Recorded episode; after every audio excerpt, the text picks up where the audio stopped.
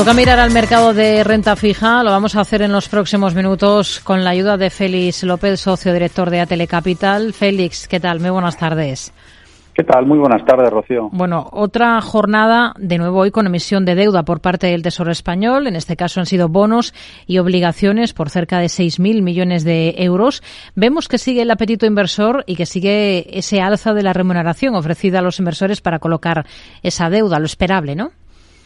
Sin duda. Eh, quizás, eh, bueno, aunque lo has comentado, eh, seguimos viendo unas emisiones de deuda, tanto hoy en el medio-largo plazo como los martes en las emisiones que hay de, corto plazo, letras del Tesoro, pues sobre todo vemos una demanda bastante bastante sólida ¿no? y creemos que eso es algo que va a estar aquí, que, lo vamos a seguir viendo, que no creemos que vaya a haber ningún problema en las colocaciones de la deuda y, bueno, pues eh, el programa un poco eh, de financiación que tiene el Tesoro de cara a 2023, pues creemos que en principio, salvo que ocurra algo a nivel eh, macro importante, no debería de haber ningún tipo de, problemática. Y obviamente la colocación se están colocando y se están emitiendo pues un poco a los a los niveles que están los mercados secundarios no sí que es cierto que después de un inicio de año realmente potente donde vimos compras muy fuertes bajadas prácticamente en la rentabilidad eh, de todos los tramos medios largos.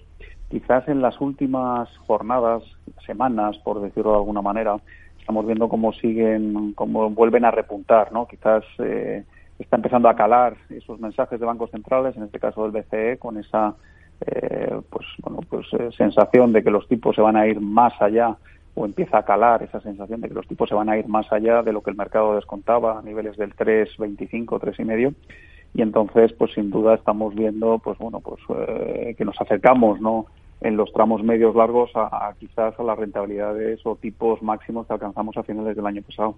Vaya por delante que no ven problemática, pero ¿cuánto se le puede elevar la factura al Tesoro español en la coyuntura actual con estas eh, alzas en la remuneración que tiene que ofrecer para colocar deuda después de mm, años con una realidad totalmente diferente?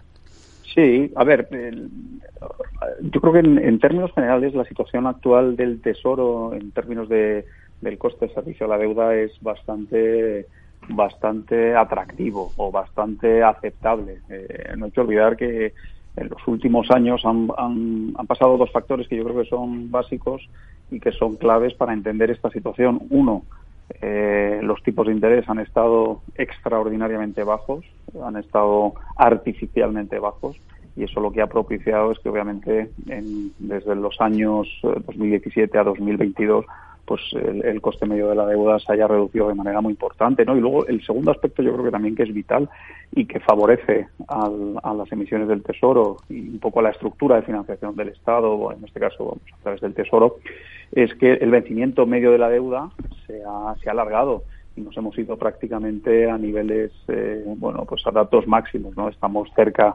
cerca de los ocho años de vencimiento medio con un coste pues que en ningún caso supera ese eh, no, no supera el 2%.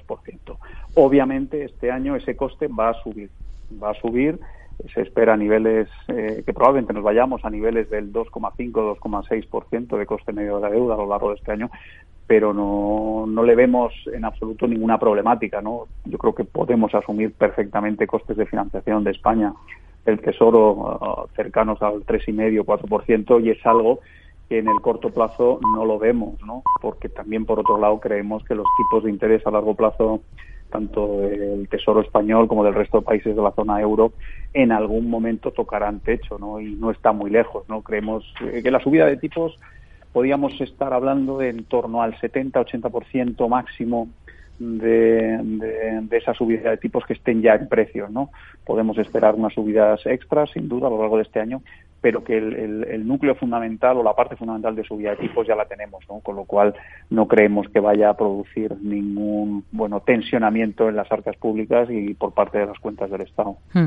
¿Qué le parece la estrategia de, de Soros, del famoso inversor? Ha doblado su apuesta por los bonos corporativos para aprovechar las subidas de tipos de interés y da de lado las letras del Tesoro estadounidenses.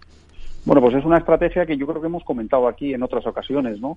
Eh, Soros lo ha hecho a través de, del mercado americano de deuda corporativa y nosotros pensamos también que aquí incluso el mercado europeo de deuda corporativa es muy atractivo. Dos motivos fundamentales. Uno, eh, los tipos de interés el año pasado subieron de manera importante, tanto en Estados Unidos como en Europa. Y el segundo factor es que los diferenciales de créditos también subieron en Estados Unidos, como también subieron en Europa, ¿no? Y de hecho, la rentabilidad implícita que ofrecían los bonos corporativos en Estados Unidos a finales de año eran los máximos desde muy, pues eh, creo recordar desde el año 2014, 2013, ¿no? Con lo cual, pues obviamente y teniendo en cuenta que la economía americana crecía, pues es una estrategia, eh, bueno, pues que pensamos que es claramente ganadora, al igual que pensamos que es una estrategia ganadora el tomar posiciones en el mercado de deuda corporativa de alta calidad crediticia del mercado europeo. Hmm. Ante este optimismo que estamos viendo que está moviendo al mercado de renta fija este año, después de, de, las lágrimas del ejercicio anterior, todo hay que decirlo, ¿lo esperable es ver un importante auge también de emisión de bonos SG?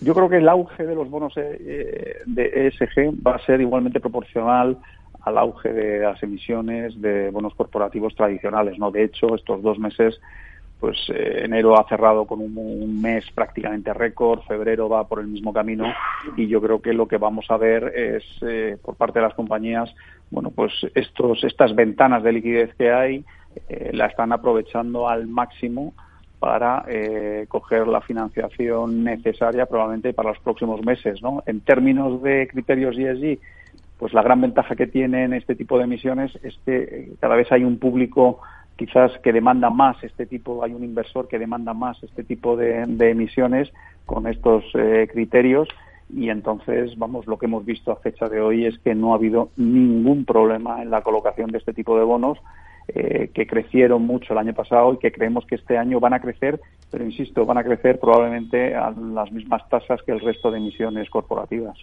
Félix López, socio director de ATL Capital, gracias por su análisis con nosotros. Muy buenas tardes. Muy buenas tardes y hasta la próxima, Rocío.